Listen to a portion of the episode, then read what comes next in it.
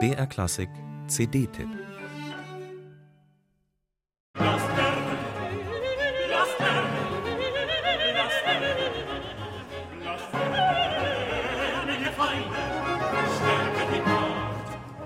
Blast, lärmen, ihr Feinde, verstärket die Macht. Ein Text, der vom polnischen Thronfolgekrieg erzählt. Damals ging Kurfürst Friedrich August II., Sohn Augusts des Starken, siegreich aus dem Konflikt hervor und wurde 1734 in Krakau zum polnischen König August III. gekrönt. Für Bach eine gute Gelegenheit, sich musikalisch in Erinnerung zu bringen. Denn seit längerem erhoffte er sich die Ernennung zum sächsischen Hofkompositeur und Kapellmeister durch eben jenen Friedrich August, dem er zuvor schon sein Kyrie und Gloria zur späteren H-Moll-Messe geschickt hatte. Eine musikalische Vorlage für die neue Krönungskantate war rasch gefunden. Bach griff kurzerhand auf das 1725 entstandene Drama per Musica, der zufriedengestellte Aeolus Bachwerkeverzeichnis 205 zurück, dessen damaliger Widmungsträger genialerweise auch die Vornamen August und Friedrich führte. Das Textheft der im Zimmermannschen Kaffeehaus uraufgeführten Jubelmusik überlebte glücklicherweise. Auf ihm basiert textlich Alexander Grichtoliks rekonstruierte Fassung. Zentrum darin ist die Sopranarie Großer König unserer Zeit mit einem durchaus anspruchsvollen Violinsolo.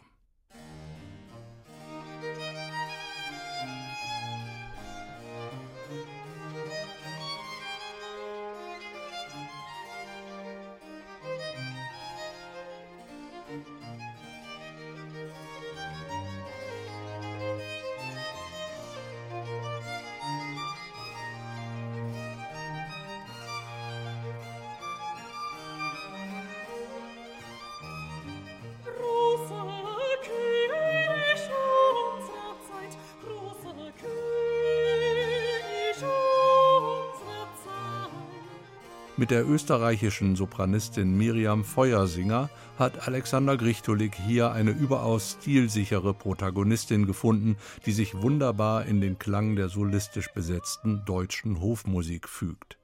Solistisch, weil Grichtolik davon ausgeht, dass die damalige Leipziger Uraufführung vor eher kleiner Zuhörerschaft vonstatten ging. Anders dagegen die sogenannte Schäferkantate, Bachwerkeverzeichnis 249a. Ihr Libretto gilt als erste nachweisliche Zusammenarbeit Bachs mit seinem Textdichter Picander und wurde im Februar 1725 zum Geburtstag von Herzog Christian von Sachsen-Weißenfels uraufgeführt. Die Musik erscheint durchaus vertraut, denn es handelt sich um das spätere Osteroratorium vom 1. April desselben Jahres. Während dort die Personen Maria Jacobi, Maria Magdalena, Petrus und Johannes heißen, begegnen uns in der Schäferkantate zwei Schäferinnen und zwei Hirten. Und die Botschaft lautet: Entfliehet, verschwindet, entweichet ihr Sorgen.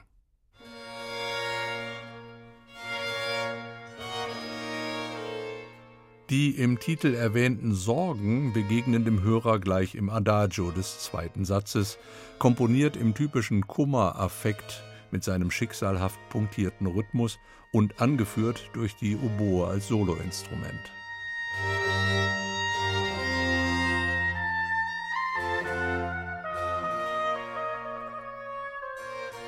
Was im Osteroratorium musikalisch als Gegensatzpaar von Tod und Auferstehung seine Wirkung entfaltet, das charakterisiert in der weltlichen Urfassung der Schäferkantate die Licht- und Schattenseiten eines Liebeswerbens.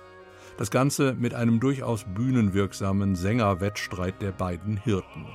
Beim Da Capo dieses launigen Männerduetts, und das ist weithin einmalig, tauchen plötzlich die beiden Damen auf und bringen sich auf emanzipierte Weise selbst ins Spiel.